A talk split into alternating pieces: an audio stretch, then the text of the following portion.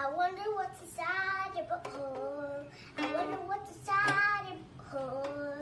Maybe there's astronauts and maybe there's aliens all inside your butthole. What's inside your butthole? I always want to know what's inside your butthole. I always, Always want to know what's inside your butthole. I always I want to know. What's inside your butthole? What's inside your butthole. What's inside your butthole? Astronauts and maybe What's inside your All butthole? inside your butthole. What's inside your butthole? I always want to know what's inside your butthole. I always want to know what's inside your butthole. Uh, we have had some technical problems. What's inside your butthole?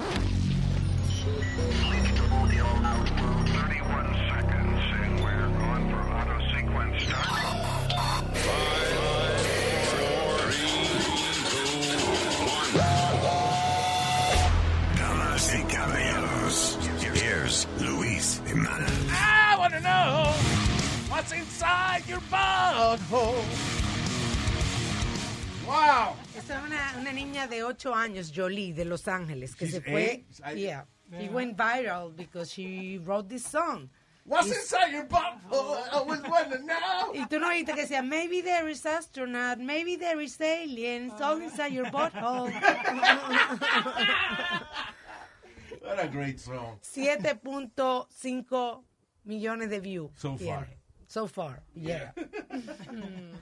Damn. Hello, Terrico, gracias por estar con nosotros. What a bunch of bochinche we have to talk about. Ah, eh, entre, la cosa que me llama la atención es el eh, golpe de Estado, si se le puede decir así, que se trató de dar en Venezuela con, con dos estúpidos. Con dos estúpidos que fueron arrestados por la, la- el ejército venezolano. Pero ellos no tenían, los dos estúpidos no tenían también un ejército de Ok. 300 gente. Here's the thing.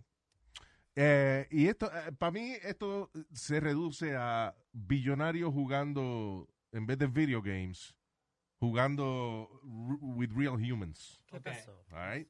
Porque esto fue, eh, ok, sale electo, ¿cuándo fue? Like two years ago or something?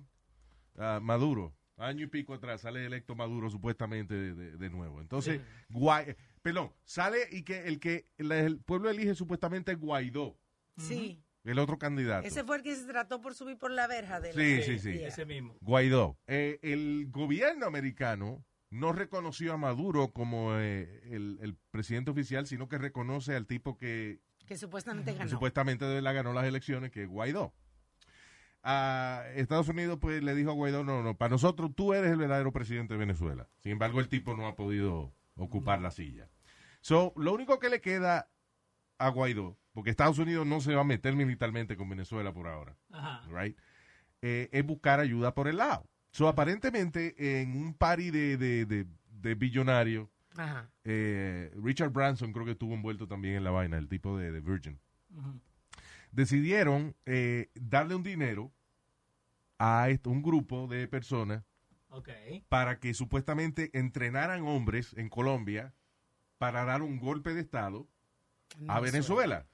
El problema fue que al final los dos tipos que estaban a cargo, y son dos tipos que tienen una compañía de privada de seguridad y de, Americanos los Sí, dos. Sí, son dos americanos. Eh, Luke Denman y Alan Berry, algo así. Eh, son los únicos que son arrestados por la vaina. Supuestamente ellos y que entraron por eh, dos localidades distintas. Eh, en una se le acabó la gasolina en el bote. No de que eran jangueando con millonarios que estaban. ¿Cómo es la cosa? Exacto.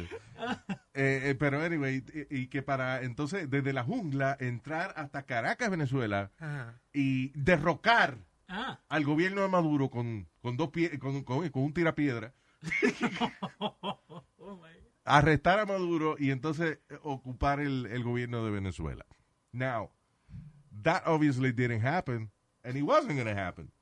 Pero, ¿cuál es la raíz de esto? ¿Por qué estos dos tipos alegadamente se, se- se tiran a una maroma como esta? Bueno, ellos y que llevaban de verdad meses entrenando tropas en Colombia, las cuales no se sabe dónde diablo están, porque, again, a quienes arrestaron fue a los dos imbéciles que, que planificaron la vaina. And, uh, y supuestamente es y que eh, esta- este entrenamiento militar fue que financiado por unos millonarios. You know. Ah, Pero a uno de ellos le están haciendo una interrogación y le preguntan, Who is your commander? Y él dice, President Trump. Well, el tipo tiene que un contrato, supuestamente de 200, un contrato y que de 200 millones de dólares firmado para, you know, con, e- con- y que con el, el gobierno americano Sí. y su compañía eh, para derrocar al gobierno de, de Nicolás Maduro. O sea que, como que Estados Unidos le dijo, ok, yo te voy a dar 200 millones de pesos y tú vas y derrocas a Nicolás Maduro. So- lo, que, lo que no se sabe, eh, o sea, nadie ha visto, parece que este documento... Exacto. Nadie tiene copia de este documento. O dicen que puede ser que, que fue algo que Maduro le dio al tipo para que lo pusiera en la cámara y dijera, mira, yo tengo un contrato de- del gobierno americano. Ah, we don't know. Sí, hay, hay muchas eh, teorías. Yeah. Uh, yeah, because it's weird for a president of a security company o, o una, o una compañía paramilitar o lo que sea, de que a, a- ir a dar un, un golpe de Estado con el contrato metido en el bolsillo. Eh, Exacto, para mí. Que, o sea, tú, vas, tú vas a dar un golpe de Estado y te va a llevar el contrato de, de quien te pagó en el bolsillo. eh, por si te preguntan. Por si te preguntan. no, yo estoy aquí porque me pagaron. I mean, that's, uh, the whole thing is ridiculous. Wow, pero supuestamente con todo ese dinero de por medio y entonces se le acaba la gasolina. Eso Yeah. no, estúpido. Se olvidaron the most important thing, ¿no? Echarle gasolina. Echarle gasolina a la vaina. So, sí, Estados Unidos obviamente pues, pues quisiera eliminar a Maduro. De hecho, eh, Maduro oficialmente en Estados Unidos está acusado de, de, eh, narcotráfico y qué sé yo qué diablo.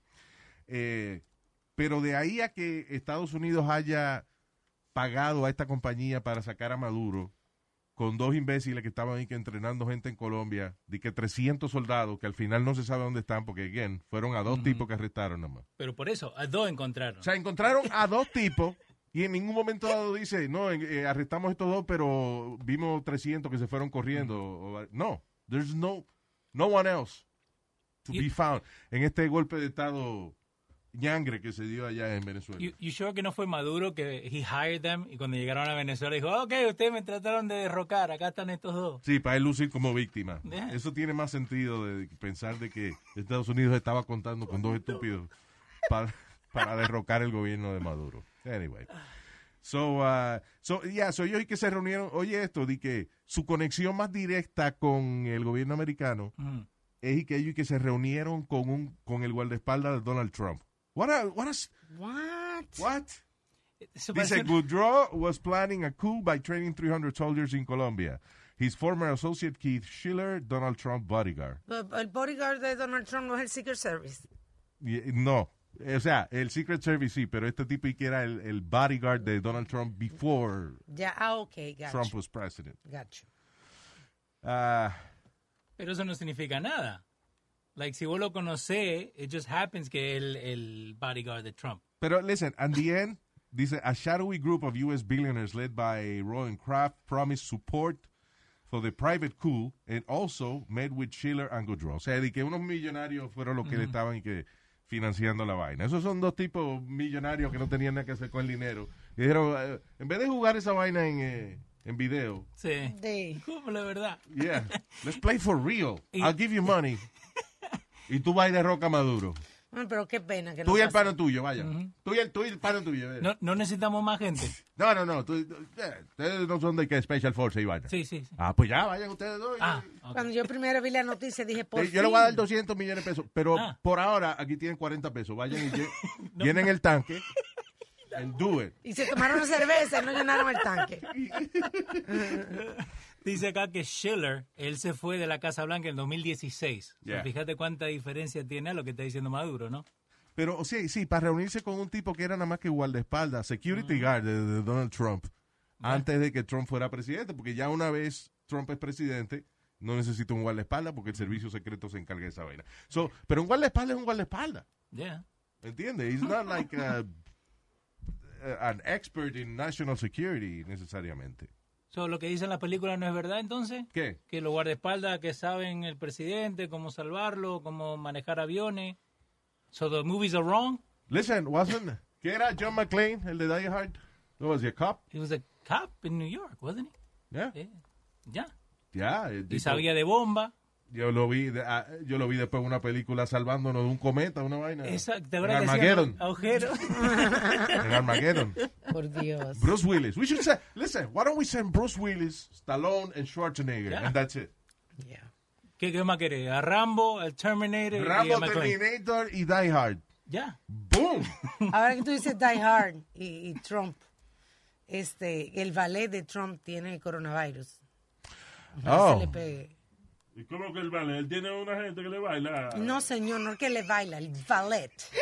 el Que le parquea los carros. ajá. No, señor, tampoco. That's not it. That's not a ballet. That's not it. So what is it? Alma, por favor. I, I really thought that was it. No, no, no. Un valet, eh, en- o sea, en la Casa Blanca es una persona que le da, es como unos asistentes. Tiene, Como you el have go for several. it, yeah. Como el gopher, yeah. Yeah. Go for this, go for that. So le ponen valet, like, un term para decir ok. En vez Sí, de decirle ah, gopher. Exacto. En vez de decirle, este, you know, Ok. alcahuete, le dicen valet. Ah. No, it's a genuine job. I mean, you, you provide services for, for, uh, for people, you know, qué sé yo, que el que, eh, que hace cosas como personales para ellos. Que si, hey, production assistant. sí, préndeme la máquina, que voy a coger un sontán, préndeme la máquina ahí en lo que yo voy, you know, vaina. Caliéntame el café, que está muy frío. Sí, sí, exacto. yeah, a, a So he's close to Trump and he has coronavirus. Yeah, exactly. Eh, eh, hay una vaina en liderazgo. Una de las reglas básicas de, de liderazgo muchas veces es lead by example. Y uh, es increíble que Trump fue en estos días a, a una fábrica de, ¿qué fue? De, de máscara. Que decía un letrero bien grande, from this, you know, beyond this point tiene que usar una máscara. Y él Sí. no se la puso. Nada más se puso goggles. Se, ah, se puso de que para protegerse los ojos. Sí. Goggles. Yeah, por si alguien le estornudaba en los ojos, pero... Pero la gente también que estaba con él, like, they're following whatever he's doing. No se la quisieron poner Mike tampoco. Pence tampoco se la pone. So, eh, eh, Mike Pence, que estuvo el otro día también visitando gente, yo no sé dónde diablo, y tampoco se puso la máscara. What, how are we gonna be led by a group of assholes que ellos mismos no siguen el ejemplo? Yo, ojalá y se enferme Trump, por mi madre, de verdad que sí. ¿Vos querés que se enferme? Claro, por estúpido aprenda. que es, cabrón. Él no di que dijo que, que, que era... Ahora está asustado, porque ahora está diciendo que estamos como si fuera en guerra.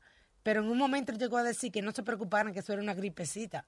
Sí. ¿Ustedes se acuerdan que él dijo eso? Claro, y cada vez que un reportero trata de decirle eso, él lo bota y le dice que es un Yeah. mal reportero. That's what he said. Anyway. Um, now, is this true? Dice, Donald Trump ordena que la pared, la famosa, ¿te acuerdas de la pared? Esa pared. La famosa pared, la parte que tienen eh, construida de la pared, dice Donald Trump ordena de que la pared se pinte de negro a un costo de 3 billones de dólares. Uy. No, porque si es de blanca cuesta 10 billones, porque el negro es más barato. Señor.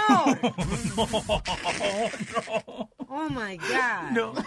Estamos hablando de pintura, señor. Exactamente. Oh God. Él dice que lo que pasa, dicen que eh, con el sol se pone bien caliente. Yeah. Entonces que ah, añade seguridad el pintarla de negro. Que- Y ya lo habían supuestamente convencido de quitarle eso, de que había que pintarla de negro y ahora le dio otra vez con eso. Yeah, él está tratando de hacer cosas que, que estén a su alcance, I guess. Because como se ha descontrolado la economía y un montón de, y, you know, básicamente se ha descontrolado la economía americana con esto del coronavirus.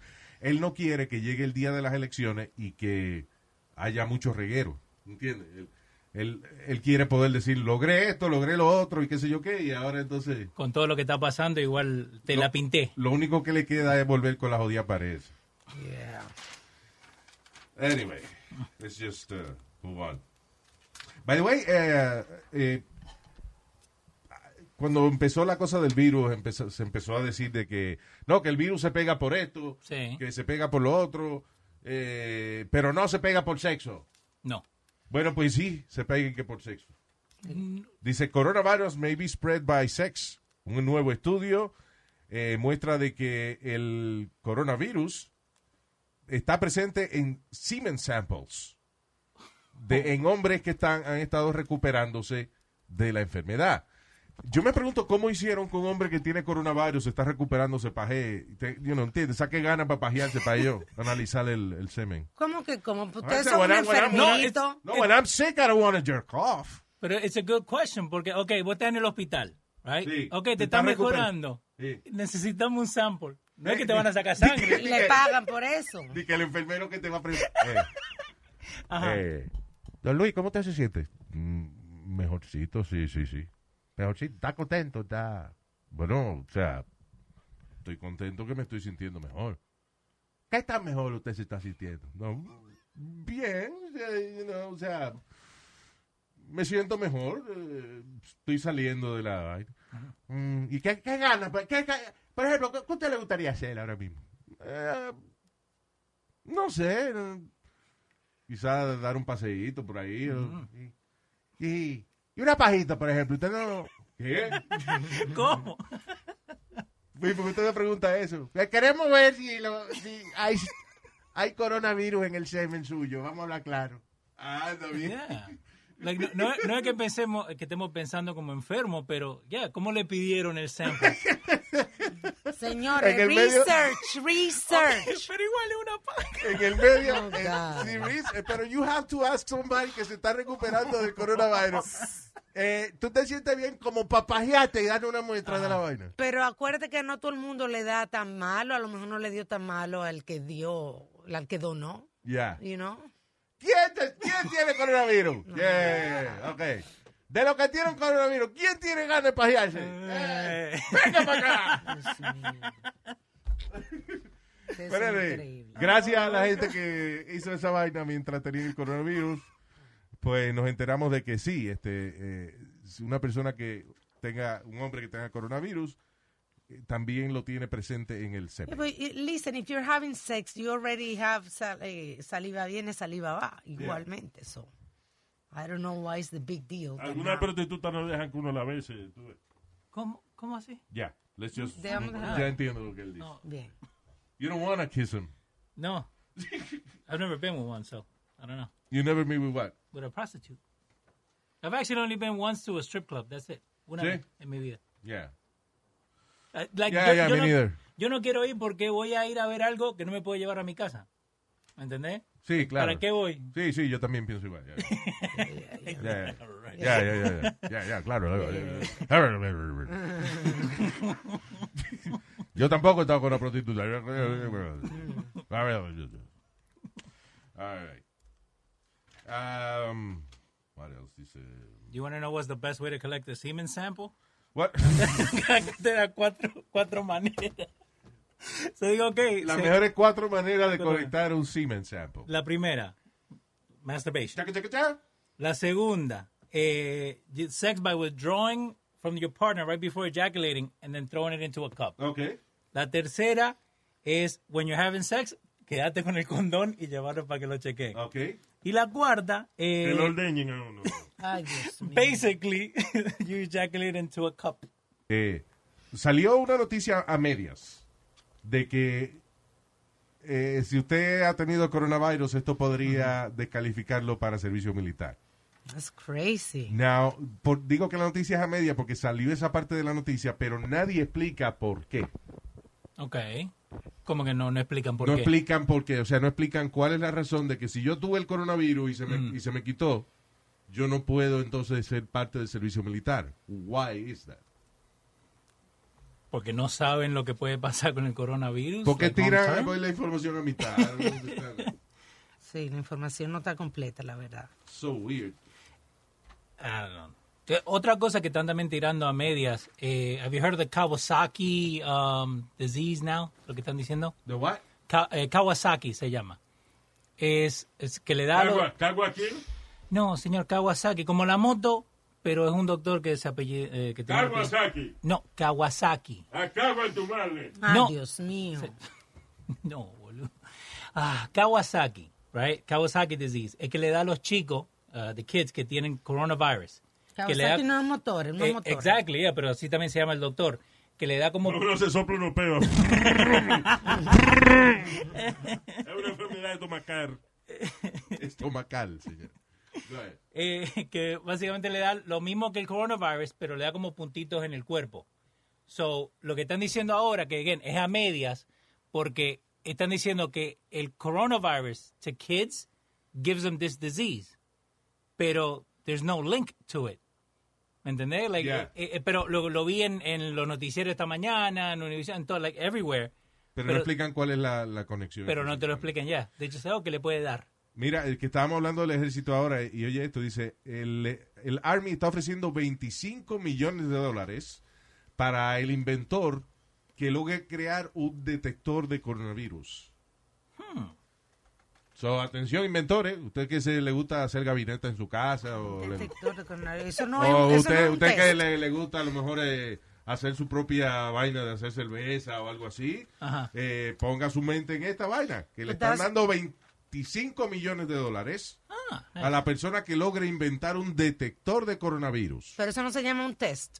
No, no, no, no, no. Un detector de una vaina que eh, pueda detectar ahí mismo que, que you know. Sí, que pu- puede cali- venir- yeah. que puede venir con fiebre, pero te puede decir la diferencia entre coronavirus y the flu. Sí, que a lo mejor que tú soples en algún lado o Ya. algo así. Que, Ok, como una cosa tecnológica. But it makes sense, porque si el coronavirus se pega por eh, tú respirar encima de una gente, right? O, o estornudar encima de una gente, debe haber al, puede, you know, que se invente un sistema igual que el de detectar si usted está borracho, que you just pone la boca en una vaina Sí. y se sabe si usted tiene coronavirus o no. So anyway, la persona que cree este aparato le van a dar 25 millones de dólares. That's great. Ojalá que... Y atención, amigo, usted que a lo mejor le gusta hacer, qué sé yo, Lego piece, eh, le, gusta hacer castillo de Lego en su casa. Really, Luis, Yeah. really? Yeah. You're inventing your own bicycle. Maybe a lo mejor usted puede inventarse una vaina de esta. Parece con una bicicleta. Ok, blow into this. Yeah. Mi papá que se inventó una vez una, una grande de ese de, de- que puede aplastar seis tostones al mismo tiempo. Nice. I'll tell him. See if he Nice. can uh, come up with something. Yeah. ¿Te acuerdas en algún sitio que dimos la noticia la semana pasada? No me acuerdo en qué país. Estaban ut- utilizando como unos eh, brazaletes Mm. que si una persona estaba muy cerca de ti iba a, a beep. Oh, beeps sí. When somebody's too close. Sí, eh, eh, un social distancing detector. Que, cool. que si usted, una gente se le está pegando mucho, el brazalete le, le vibra o algo así, para que usted se aleje. En Bélgica. Y, y ojalá que la gente... Son la- belgas, son gente que inventa bien. La gente Porque- de Bélgica. Aquí la gente, tú estás en el supermercado y tú estás cogiendo una cosa y vienen arriba de una a coger, you know, y tú tienes a veces que decirle a la gente, échate para allá. No venga arriba de uno a coger. Yeah. ¿Qué, qué, qué? No, ella lo dijo. Que ella está en el supermercado y se la vieron a coger de momento. Así, Así- Señor. Ella no dijo eso, Oh, señor. Que viene una gente a coger o a agarrar un, un- un artículo de mercancía y no se da cuenta que se le está pegando a uno. Exacto. Porque para coger hay que pegarse, digo.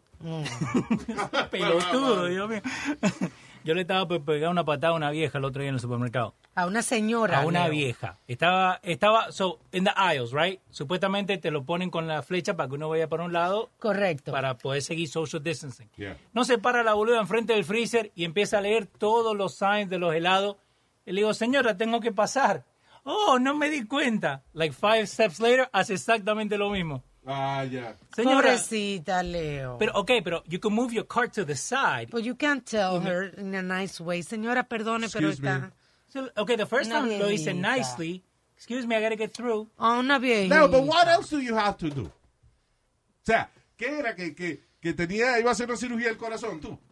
No, pero te, te digo que ten paciencia. Ten compasión. yo quiero salir de ahí lo más rápido posible. Yo Yeah. ya tengo en la lista lo que tengo que comprar and I could just go around and grab what I need. Tú No, ves, yo I'm tengo not paciencia browsing. con los viejitos. Está bien, pero para ella, a lo mejor ella también tiene su lista, pero tiene que leer la etiqueta para coger lo que tiene que, que coger. De Exacto. todos los helados, Luis. come on. Exacto. Por lo menos, por lo- ah, no abrió la nevera, por lo menos. right? Eh, on the first one, yeah, she did. She was looking. The first Sí, one. porque eh, a mí siempre me, me ha dado gracia eso. La gente que tiene que abrir la nevera para leer lo que hay. ¿sí?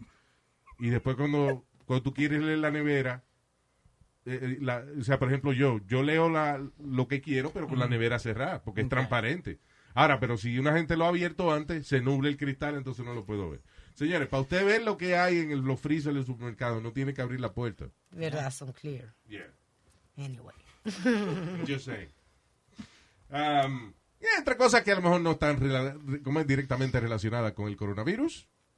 Una mujer llamó al 911 porque se le estaba quemando las verijas, Oh my Ah. God. la entrepierna, Ah. her crotch. Mm. Ahí. My crush has been torched. Una mujer de Ohio fue arrestada eh, luego de alegadamente llamar al 911 para pedir ayuda que le vinieran a pagar el toto. Oh, Katrina. Morgan, de 50 años de edad, llamó a la policía en eh, Fort Clinton, Ohio, como eso de las 10 de la noche, alegadamente diciendo que her, her punani was on fire. Eh, dice uh, Morgan as the cops if uh, the fire department's house is working y dice venga necesito que venga alguien a que me la apague porque la tengo encendida Ah, cuando la policía parece que llegó a la casa no había fuego en ningún toto I guess she was just horny Estaban con amigas tomando. Sí, estaban bebiendo con unas amigas, right? Y ella parece que digo, estaban hablando de, de, ay, pero yo lo que quisiera que me vinieran a apagar este incendio que yo tengo acá. Pues déjame llamar a los bomberos. Ay, amiga, tú eres loca, tú no te atreves. Que no me atrevo, mira, ya tú verás. ¡A la policía! ¡Policía! Sí, señora. Perdone, policía, que no hago este alboroto. Es que tengo fuego en el mismo medio. Ay, Dios. Eso es, eso es, eso es culpa del coronavirus también, eso es el aburrimiento. El aburrimiento, ya. Yeah. Some action. She needed some action. Fuego, fuego, llamen a los bomberos. Fuego, fuego, que se me quema esto. No. Ah, ahora, eh, una de, la- de, la- de los jueguitos que hay es entreteniéndonos en esta cosa, de, esta cuarentena del coronavirus, y eso es eh, tratar de descifrar si Kim Jong-un está vivo o si el que estamos viendo es un doble. Bueno, yo sé que él está el doble de gordo. Ah, eh, here's what I find it weird. Primero eh, estaban comparando y unas fotos y que el no que el lóbulo de la oreja del tipo que enseñaron como Kim Jong Un es diferente al verdadero, qué sé yo. I, I found it to be the same.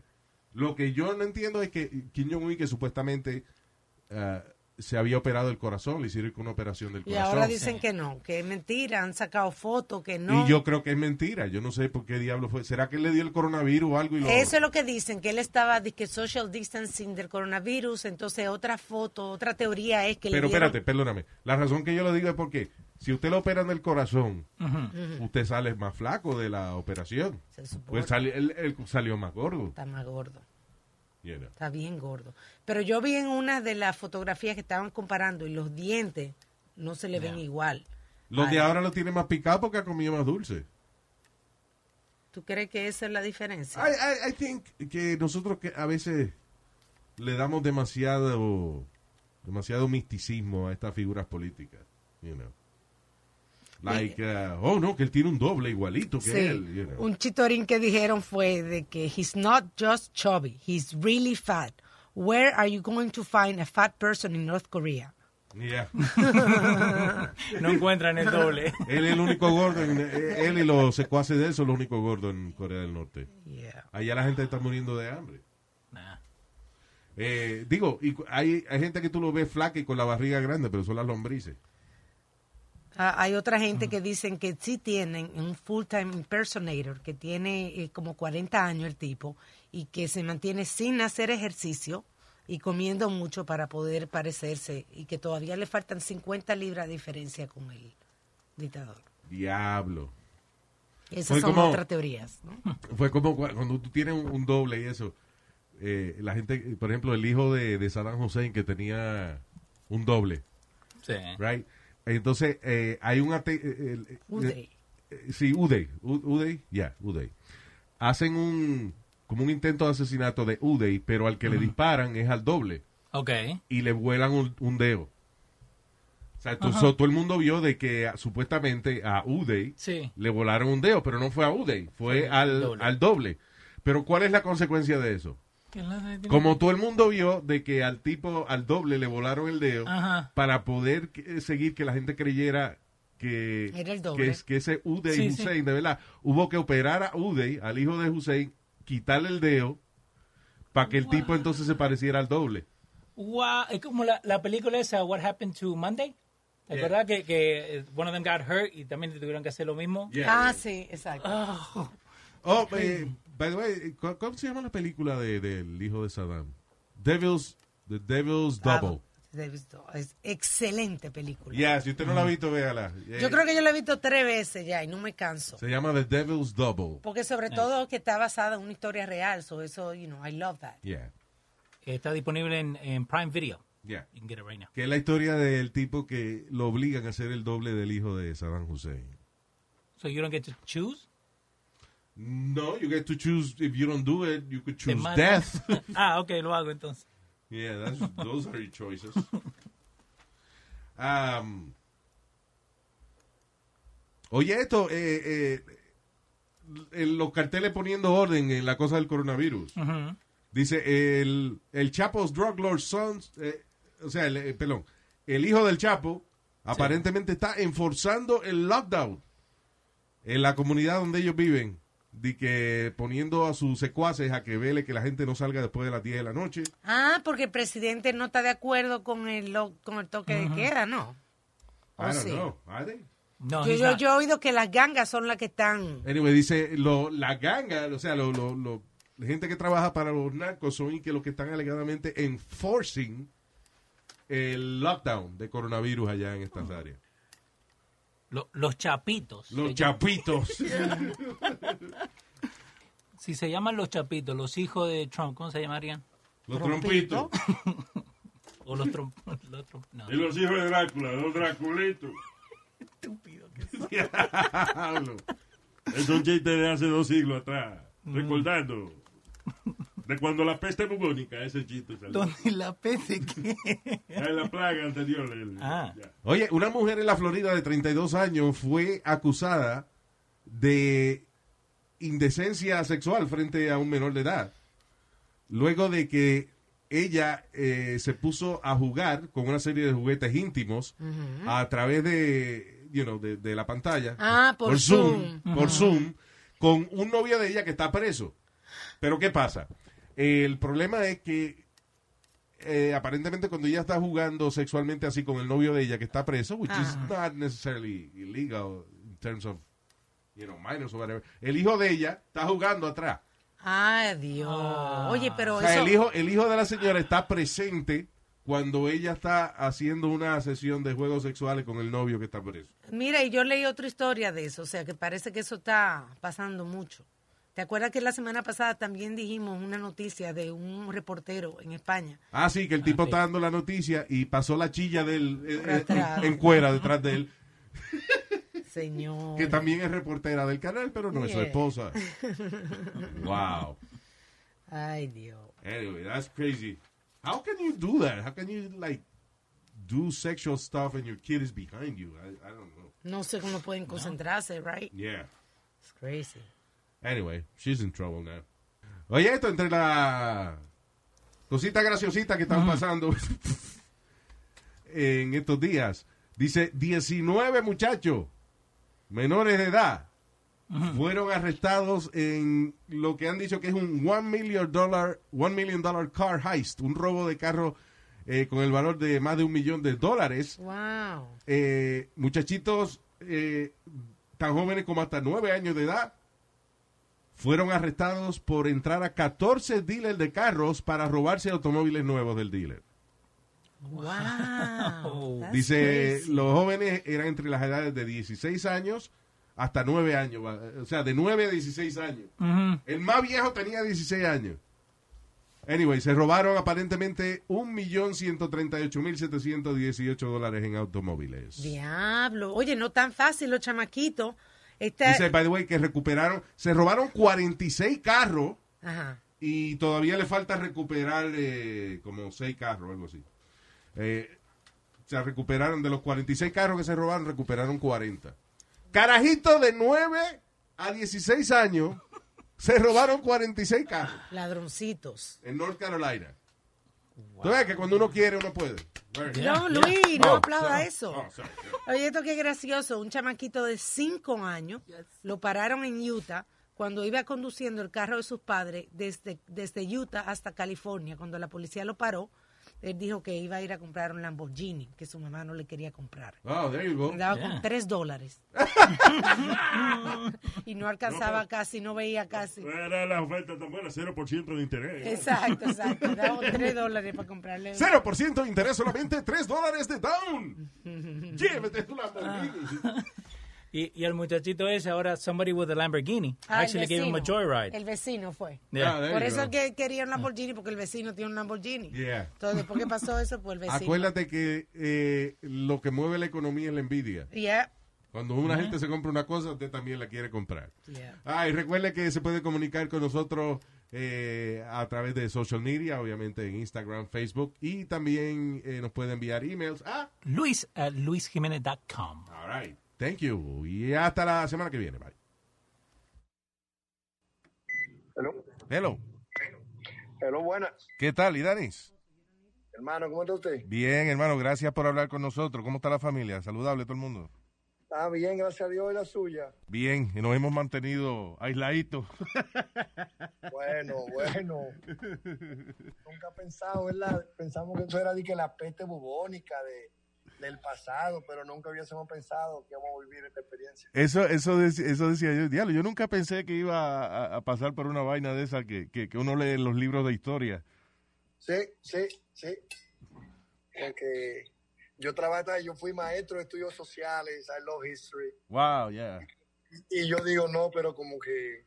Y la otra parte también, eh, tener una sociedad eh, tan segregada, Like, el, rot- el rostro de Nueva York, eh, eh, el que se está mirando, like, like inequality, eh, el de los pobres, de los ricos, el multimillonario ya no está aquí, está en los Hamptons, están en los Valley. You know, eh, eh, eh, el statement este que dice aquí que, que decirle a la gente que tiene familia grande en apartamentos chiquitos que se quede en la casa es close to genocide.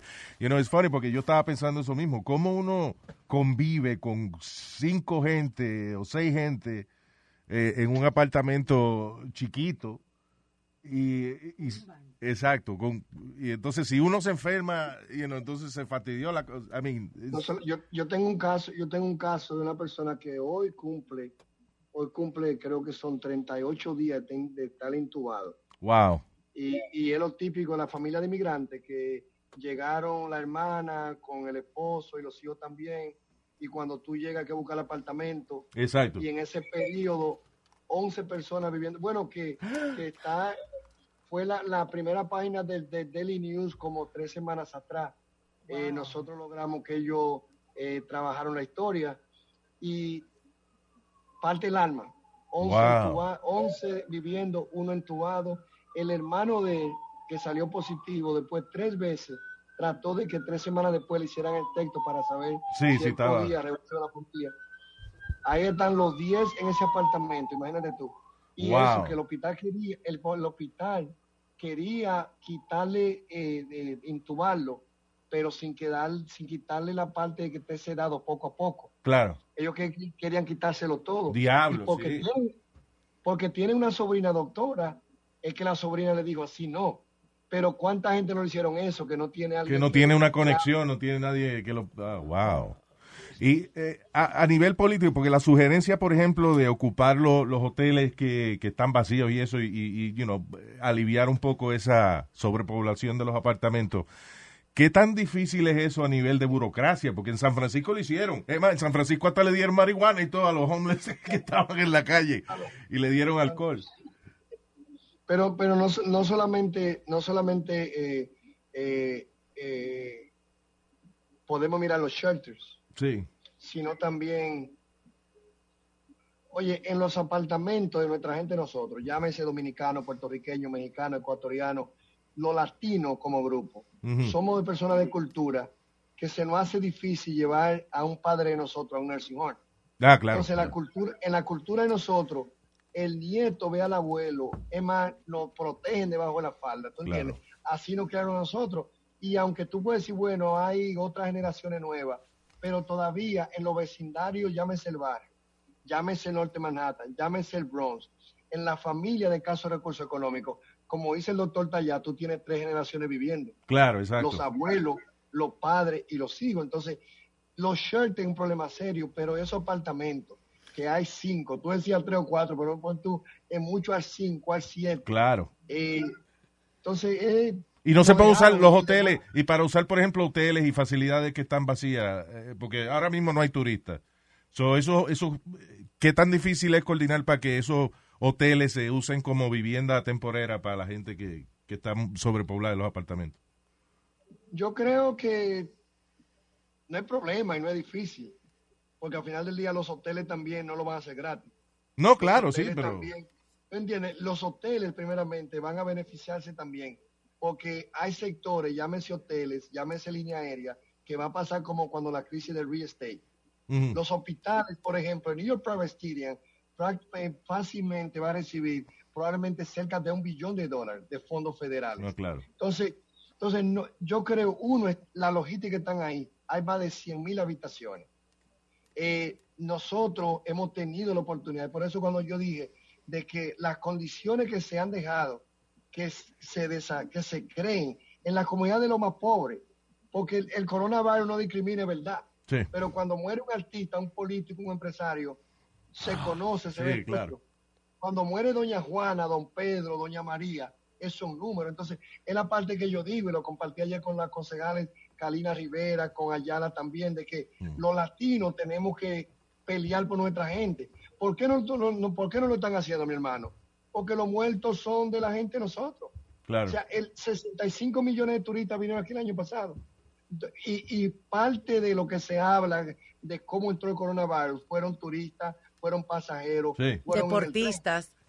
deportistas. Pero, pero el anglosajón coge el tren, el turista no viene para el barrio, viene para Washington Night, Exacto. se queda, y para se queda en los hoteles. ¿Y por qué no al caso de vivir en grandes cantidades en el Upper West Side, en el Upper East Side, en las comunidades de altos recursos económicos? Porque la pobreza ya nosotros la teníamos aquí. Obesidad, asma, diabetes, problemas respiratorios. Entonces, el coronavirus, si a una gente saludable le da 99% que una gripe te va a tomar unos cuantos días, Pero no te va a llevar, te va a salir. La gente que se está muriendo fue algo que no debió de ocurrir. Oye, la mi- ciudad y- debió de conseguir en los nursing home, que es una cosa terrible, cuánto, y, y que lo tenían callado, la cantidad de, de viejitos que, que fallecieron en, en los nursing home en estos días. Eso es una cosa terrible. Sí, que había, No hubieron solamente 92 callado. muertos. No, exacto, y no solamente callado, yo soy de lo que digo, yo fui testigo. La Isabela, ese centro en el norte de Manhattan, en los primeros días de la crisis, ellos me llamaron a mí Ujú. y me dijeron, nos faltan equipos, porque el Estado no tenía equipo, la ciudad no tenía equipo. Entonces no podemos decir solamente, no es un centro, es que los nursing home, el Estado de Nueva York, le dio la dirección a ellos de que ellos, una persona que se enfermara del coronavirus, iba a un hospital, lo tenían que recibir de nuevo en ese nursing home. Entonces, dos cosas. Nursing home como la Isabela debió de compartir información. Ahora, el Estado, la ciudad, le fallaron, porque en esa politiquería del pleito entre gobernador y alcalde estaba el pleito de quién es responsable de proveerle al centro lo que ellos necesitan. Ya. Entonces yo de lo que, yo, de nuevo, yo no estoy partiendo como concejal, como político, de verdad que hay momentos de that I break down en Yeah, términos emocionales, porque ser humano, fueron muchos, fueron muchos edificios que yo fui. El, el, el hermano del ex presidente del FIDE Dominicano, Pablo eh, Peña, Mm. los familiares me llamaron a mí en el 640 West de la calle 139, que su, Pablo, el hermano de, también de Nelson Peña que murió, se había muerto a la una y media de la tarde Wow. y a las 10 de la noche no lo habían recogido. Y Oh, le dijeron que probablemente lo iban a recoger al día siguiente de tanto muertos que había. Wow. Entonces, si cuando una persona se muere, no te lo dejan ver, no tiene la oportunidad de tú despedirlo, como es la tradición nuestra en nuestra cultura. ¿Cómo es entonces que en los apartamentos de nuevo del Bronx, de barrio, de Washington High, de Queens, Brooklyn, Staten Island, de los pobres, los muertos que eran hasta más de 300 muchas noches, lo dejaban en su apartamento por horas. En la cultura de nosotros, si a una gente de nosotros dice se murió tu abuela, se murió tu mamá, tú vas a tratar de por lo menos darle un abrazo. Claro, Tú vas a querer mirarla. Entonces, el virus dejamos, hicieron un experimento con nosotros. Wow. Dejaron que el virus se regara. dejaron que se muriera nuestra gente, no se le buscaron hoteles. Ahora con la limpieza, yo digo, no solamente la MTA tiene que limpiar la estación y los trenes, que limpie la entrada, porque la estación de la 176 Girón, de la 170 Girón, de la 149 y tercera avenida, antes del coronavirus, por ser comunidad de pobres y de inmigrantes, Ya- no ya limpiaban estaba- igual, ya, ya estaban así. Ya estaban así. Vean Wow. acá, y a medida que se vaya reabriendo eh, eh, las cosas, ¿hay algún plan para, sobre todo en el Alto Manhattan, que hay tanta gente con de pocos recursos, para los niños, para school? Bueno, la, la respuesta es que nosotros, mis hermanas y hermanos, la audiencia de este gran programa, ustedes en los micrófonos, Mm. en las redes sociales, el poder nosotros lo tenemos hoy. Si nosotros tuviéramos esta crisis en 1980, nosotros no hubiésemos tenido a ustedes en un micrófono. Wow. Nosotros no hubiésemos estado en los puestos gubernamentales. Entonces, nosotros no solamente podemos pedir una opinión y lo van a hacer. Mire, mi hermana, hay que empujar las paredes Claro. y lo tienen que hacer. Porque aún con los recortes del, del, del presupuesto de la ciudad, el presupuesto que nosotros estamos discutiendo para comenzar en julio primero es de 89 mil millones de dólares. Yo estoy pidiendo que ese presupuesto se centralice en invertir contra, en Anti-Poverty Initiative Yeah. vamos a llevar esa inversión. Los seguros médicos, yo fui 13 años maestro, yo soy 11 años concejal. Mm. El seguro que yo tengo es GHI. Yeah. Y el GHI es un seguro que lo tienen los policías, lo tienen los trabajadores de los parques, Sí. lo tienen los trabajadores de la ciudad. Y es un seguro que los doctores que están afiliados a los mejores hospitales no lo toman. Wow. ¿Qué le dejas tú todavía? ¿Qué tú le dejas todavía a las otras personas que tienen un seguro del que pueden adquirir en una esquina una guagua? Sí, Entonces, claro. Cuando, cuando tú tienes una sociedad, ¿por qué el sur del Bronx tiene alto por ciento de asma, de obesidad, de diabetes? Porque no han abandonado. Es el distrito, y hoy en esta perspectiva, en la nación de Estados Unidos hay 435 distritos congresionales. El, si ustedes lo buscan en Google, and you write down the poorest congressional district in the United States, el número uno sistemáticamente en los últimos 30 años es el distrito 15 del Bronx. Wow. El número 11, el número 11 más pobre de la nación es el 13 que representa nuestro congresista Adriano Espaillat. O sea que tú estás hablando que aunque Wow. hay casas en Austin, New York que no tengan agua, aunque hay personas anglosajonas que viven en, en, en van, en, en en el Midwest, mi hermano, en la ciudad de Nueva York, donde Bloomberg gastó un billón de dólares, Yeah. donde tú tienes tantos billonarios y esos billonarios no pueden decir no solamente que la ciudad tenga 20 millones de dólares para ayudar a nuestras hermanas y hermanos indocumentados, que salgan los billonarios, que pongan millones de dólares para que la gente de nosotros indocumentada, que son los que están ahora preparando la comida en los restaurantes, y la gente está pidiendo la orden, las que están en los supermercados organizando la mercancía Y limpiando. tengan el apoyo necesario. Eso es increíble que, que eh, la ciudad de Nueva York haya que josear para buscarle ayuda a, a la gente de uno. Eso es increíble.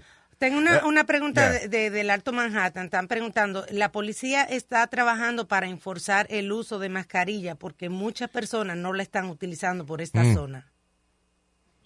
Yo soy de lo que yo aprendí, como que dicen, a, ra- a- a- a- a lavar la ropa sucia en mi casa.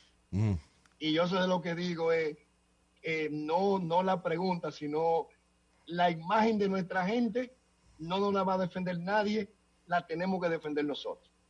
Yo sé de lo que digo es que la gran mayoría de nuestra gente latina ha estado colaborando, Ya. ha estado saliendo con la máscara, ha estado caminando en distancia. Ahora, hay un por ciento mínimo y el llamado es ese. Mi gente, no salgan si no es necesario. Claro. Si salimos con una máscara y a distancia, todavía nosotros no podemos alebrecarnos y decir el coronavirus ya se fue. Sí, No. Todavía está. Entonces tenemos que seguir tomando la precaución. Entonces yo creo que la pregunta es correcta, pero siempre nosotros estando claro en eso, porque recuérdense, los latinos en Nueva York somos el 29% de la población, somos el segundo grupo más grande. Nosotros como comunidad tenemos que estar unidos, porque ahora viene la discusión también, ¿cómo se va a bregar para salir del coronavirus? Claro. dónde se va a invertir, qué hacerse. Y nosotros no podemos permitir que ocurra lo de septiembre 11, que aunque murieron muchos latinos, cuando vino la parte en traer recursos, los latinos no fuimos invitados a la mesa. Mm. Entonces nosotros tenemos que asegurarnos que el liderazgo latino de entretenimiento, de salud, de desarrollo económico, se ha invitado a nosotros mismos a exigir cuáles son las cosas que tenemos que hacer para que nuestra gente siga tomando la precaución, que no salga si no es necesario, pero que se nos traten a todo igual. Claro. Nosotros no podemos permitir que se enforce la ley en una área y que se traten entonces como ciudadanos de tercera clase a un grupo de nosotros. Claro. El mensaje es que debe ser igual, pero no es verdad que nosotros podemos quedarnos de manos cruzadas, que haya un entierro en una comunidad donde haya miles de personas y que nadie, nadie sea arrestado en ese lugar y que después vengan a un parque de Washington Night, del Bronx, y pongan 20 gente, personas juntos que vayan y atropellen a nuestra gente. La ley es igual. Ay, Defender, proteger a nuestros policías, claro. pero a los ciudadanos también. Ahora que usted menciona eso, eh, usted sabe que existe el concepto de cómo es gentrificate, ¿qué se llama esa vaina? Cuando eh, saca, limpi- como limpian una, una población para meter, para meter otra. Como Harlem. Como, como, Harlem. como han hecho en Harlem en, en muchas partes. ¿Usted cree que eso es el plan para, eventualmente, para el Alto Manhattan? No, obviamente no de, de nosotros, no, pero el, el plan de, de los ricos, de la, de la gente que está a cargo de esa vaina. Yo creo, yo creo que, de nuevo yo apuesto a nuestra gente. Yo creo que nosotros tenemos mucha materia prima. Yo siempre he dicho que aún en los lugares como el sur Bronx, que es el área más pobre de los Estados Unidos, en el área del norte de Manhattan, nosotros tenemos distritos que son diferentes. Mm. Por ejemplo, el distrito congresional 15, que es el, el distrito de, de José Serrano, es un distrito que tiene aproximadamente 730 mil personas. Yeah. De esa Wow. cantidad, 500 mil son latinos. Mm. Entonces, muchas de esas personas se movi- movieron del Washington High para el Bronx. Entonces, nosotros tenemos un distrito donde nosotros hoy tenemos que asegurarnos de que esas grandes construcciones de edificios de lujo, llámese en Brooklyn, llámese en Long Island City, llámese en la parte del Bronx o se quiera hacer en Norte Manhattan, no sean construcciones que se hagan para sacar a nuestra gente. Yeah. Nosotros, si hay una cosa que tenemos que aprender ahora es que la vivienda debe ser asequible que los shelters, nosotros no podemos permitir que lugares como el Bronx se conviertan en lugares de poner un shelter cada esquina. Shelter donde por cada persona le cobran hasta cuatro mil dólares. Wow. Es un negocio tener un shelter. Wow. Es un negocio tener un shelter. Sí, exacto. La persona de nosotros, la persona, esos shelters es el precio más o menos. Con fondo del Estado, con fondo de la ciudad, de aproximadamente son más de 3.500 por cada persona que ellos cobran en el mes. Entonces nosotros también tenemos que enfrentar esa situación. Sí, porque cuando hacen ese ese tipo de, de, de los shelters, por ejemplo, yo creo que caería bajo el mismo sistema de las cárceles privadas, de que eh, la compañía privada la construye, pero le pide al gobierno que le garantice eh, eh, tener clientes, tener eh, tener tener la, Es- la es- población. Es así y también lamentablemente nosotros sabemos que hay una gran realidad en la adicción en el opio, pero también Mm. una sociedad también que ha contribuido a eso. Es a través de la medicina legal y recetada, Sí, que se han creado condiciones que la persona luego llega un momento en la vida, un breaking point, y no puedes vivir sin la adicción, pero también es un negocio. Sí. Esa persona que nosotros vemos que tiene una adicción en la calle, cuando va a un centro de recuperación por la medicina que le recetan, hay un mundo en el mundo de salud. Recuérdense, el presupuesto de esta nación es de 3 billones de dólares. La mayor inversión de ese presupuesto es para el sector militar, para el sector salud, sector educación. Por eso yo en la ciudad y apoyo a congresistas que ya tienen esa iniciativa y tengo una resolución pidiendo que se reduzcan los fondos militares para que ese dinero se utilice para servicios sociales. Eso siempre, mira, el otro día estaba yo hablando de que eh, es increíble que estemos pasando por esta crisis, eh, especialmente yo, yo me encojoné cuando la vaina de las máscaras, que no había máscara ni para los doctores ni nada de eso, porque yo dije, coño, pero en Afganistán no falta un rifle, allá no falta una bala, ¿eh? O sea, eh, el otro- eh, eh, hace poco, yo no sé dónde diablo fue, en Ucrania, algo así, que había un montón de tropas militares, el presidente lo sacó y allá dejaron todos los jeeps, todos los tanques, las neveras con comida, y aquí no había máscara, o sea, al ejército no le falta nada. Claro, pero, pero también recuérdate la película de, de Siliana que trataba ese tema también, el mundo también de ese mercado negro de las armas. Esas armas, cuando hay guerra en Colombia, quien, a quien le compran las armas son las compañías norteamericanas. Sí. Entonces también nosotros tenemos que ver los subcontratistas en Irak después de la guerra son norteamericanos. Entonces ahí es que yo digo, donde yo creo que el coronavirus también es una alerta. ¿Y qué hubiese pasado? ¿Qué tan preparado estaba este país si hubiesen ido a pelear con 500 mil soldados y le tiraban una, una arma biológica?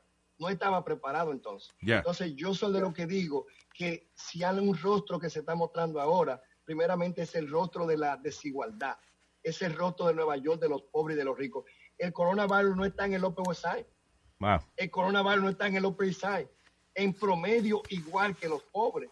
Sí. Los muertos no están en, en- si ustedes miran la zona postal 10001 de Mm. Barry Plaza, uno por varias razones. Los más ricos de ahí ya están en la mansión en los, en los Hamptons, están Yeah. en Valley, Yeah. viven en un apartamento con una torre, viven en un apartamento de 2.000 pies cuadrados con una vista al río. Claro. Mi hermano, la diferencia es que ustedes y nosotros no tenemos compasión por los pobres. Nosotros venimos de esa familia. Nosotros tenemos un primo todavía. Tenemos un familiar que tiene adicción. Sí. Tenemos un familiar que está en Austin y yo en una cárcel. Nosotros somos parte de esas comunidades. Y es por eso de que para mí, cada segundo de mi vida que yo va a tener, lo voy a seguir dedicando a exigir, a demandar, a hacer plan de acabar con la pobreza en los lugares más pobres que tenemos, como estamos diciendo, el distrito congresional número uno, que es el que representa actualmente José Serrano, que ha tratado de hacer un buen trabajo, pero que la élite de poder no han traído la inversión necesaria. Mm. Es junto con Espaillá,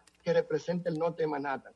En el caso de nosotros, los latinos, somos un poder, nosotros pedimos y nos satisface de que ayer uno de los mayor, Raúl, que es uno de los mayor de salud, Ajá. el alcalde lo nombró, algo que el congresista del Payá y yo lo estuvimos pidiendo, que no es posible.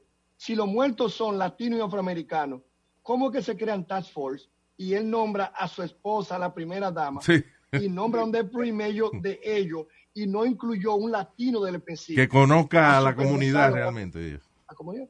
Entonces esa es la lucha de nosotros. Él, y, y no le quiero quitar mucho tiempo, imagino que, que eh, está busy, pero quería hacerle una preguntita más. Siempre he estado curioso de cuál es, en una, una persona, o sea, usted eh, eh, lucha por llegar a, a la posición de, de concejal y ah, mucha gente se queja, no, que los políticos no hacen nada y qué sé yo qué diablo. ¿Cuál es el proceso, por ejemplo, si yo ya, si yo lo llamo a usted para pedirle ayuda de una vaina? You know. O, o eso, mire, mi building está sobrepoblado, qué sé yo, ¿qué? ¿cuál es el proceso suyo? ¿A quién le toca a usted llamar entonces para ayudar a una gente en su comunidad? Tiene que llamar a una- al alcalde y después él tiene que esperar. O sea, ¿cómo es la- el proceso de, de- de usted lograr algo? Sí, mira, eh, yo soy un activista de migrante que viene a lavar plato aquí. Yo soy de lo que digo, yo vine en el 83, Wow. nacido y criado en República Dominicana a los 18 años. Y yo soy de lo que reclamo que nosotros los inmigrantes o los que venimos de otros países, no importa si somos dominicanos, somos puertorriqueños, venimos de la isla aquí también, no solamente venimos a proveer mano de obra barata, nosotros venimos con experiencia organizativa. Entonces, en el caso mío, yo tuve la oportunidad de que ya venía con esa experiencia antes de llegar aquí. Cuando llego aquí en el 83, trabajé con la comunidad, con Richie Pérez, con ese grupo, José Alfaro, ese grupo puertorriqueño, que luchamos cuando en Brooklyn un dominicano, Juan Rodríguez, lo mató la policía, hicimos protestas pidiendo Mm. que se mejoren las relaciones. Yeah. Entonces, yo soy de lo que creo. Los políticos, sí, la gente puede llamar al 311. Sí, la gente puede llamar a nuestra oficina, busca en las redes y Danis eh, Rodríguez y marca el número de nosotros y lo vamos a atender. Cuando yo fui electo en el 2009 concejal, yo le dije a la oficina mía, tráteme a toda la persona que venga a la oficina como si fuera mi constituyente. El 30% de las personas que yo he, he estado sirviendo no son del norte de Manhattan, Wow. son del Bronx, porque yo tuve una política abierta. Nice. Entonces, ahora mismo, de nuevo, y fue lo que yo practiqué, eh, nosotros formamos una escuela, Gregorio Luperón, que la formamos para los muchachitos que acababan de llegar de América Latina. Bien. Nos dimos como misión no, no tomar la excusa de que los padres no se envuelven. Nosotros dimos que sí y la hicimos centralizada alrededor de padres, estudiantes y maestros. 95% de los padres participando. Casualmente el año pasado el equipo de pelota de esa escuela pequeñita, que está en la 165 y Amsterdam, sin tener un gran programa de deporte como Monroe o la George Washington, jugando en el Yankee Stadium, fueron los campeonatos de pelota. Nice. compitiendo en robótica lo mismo también. Entonces yo creo que la servicio sí. Como concejal, yo le pido a Dios todos los días que me dé fuerza para seguir luchando por nuestra gente. Yeah. Es lo que hago de vocación, me da satisfacción y es lo que hace la mayoría de nuestra gente. O sea, nosotros tenemos congresistas como Serrano, como Espaillá. Ellos dos lucharon, y Nidia Velázquez, para que en el, en el package de ayuda financiera y los republicanos no se lo aprobaron, también ellos querían que hubiera una parte que dijera que las personas que tenían permiso de trabajo también podían recibir el cheque. Yeah. Y lamentablemente este señor que tenemos en Washington y la ultraderecha de la que le parte no lo permitió. Wow. Porque él sabe que Nueva York, New Jersey, most likely Connecticut, van a ser demócratas. Y está politizando la crisis de salud. Y por eso es que yo digo que es tan importante nosotros, todos los oficiales electos, seguir sirviendo a nuestra comunidad, pelear para que las personas que se mueran no sean unos muertos olvidados, que se le cubre completamente el costo de los 4 mil o 5 mil dólares para cremar a una persona y no 950, que es lo que la ciudad le provee como ayuda financiera. Pero también nosotros no solamente quitarnos el sombrero y decirle gracias a los first responders, doctores, enfermeras, IMS y policía.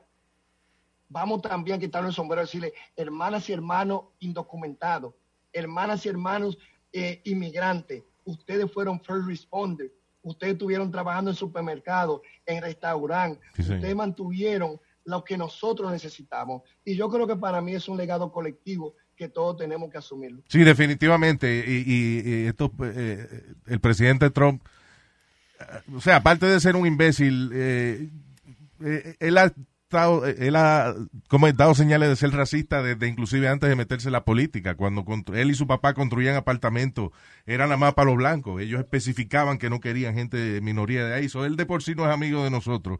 Y es increíble que se ignore eh, la aportación de los inmigrantes. eh, you know, en este país. Especialmente que Trump, que Trump era demócrata, Trump es conservador ahora porque son la gente que le aplauden.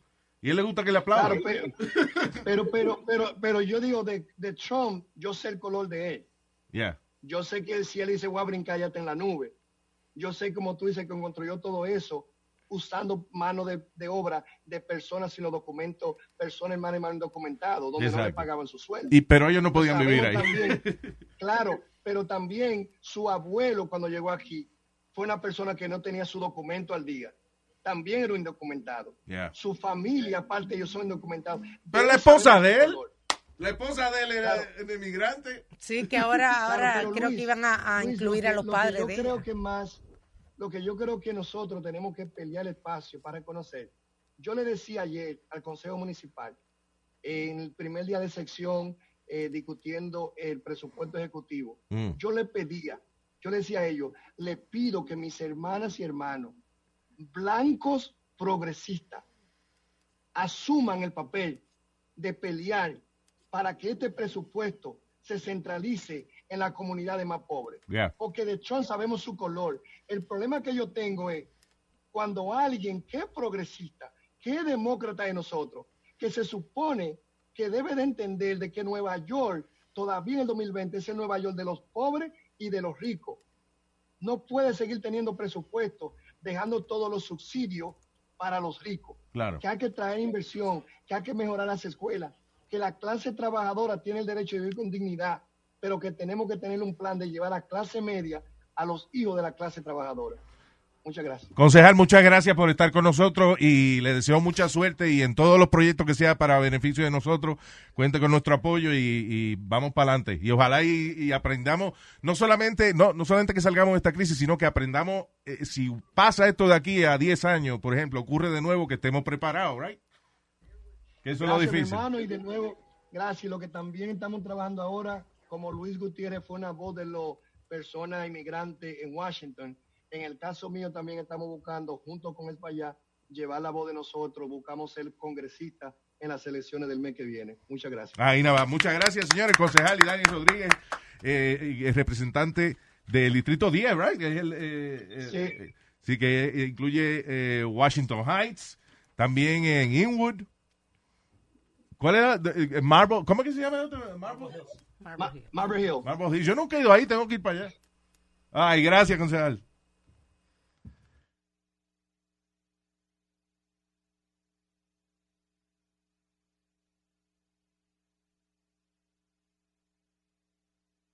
At Delta, we know Mike in 8C prefers reality TV to reality. So we provide more than 1,000 hours of in flight entertainment. On the next flight, 8C is Mandy, a foodie. So we offer all types of food options. Because at Delta, everyone flies their own way. Delta, keep climbing. Algunos les gusta hacer limpieza profunda cada sábado por la mañana. Yo prefiero hacer un poquito cada día y mantener las cosas frescas con Lysol. Las toallas desinfectantes Brand New Day de Lysol hacen súper conveniente limpiar superficies como controles remotos, tabletas, celulares y más, eliminando el 99.9% de virus y bacterias, con una fragancia que lleva tus sentidos a un paraíso tropical. No solo limpies, limpia con Lysol.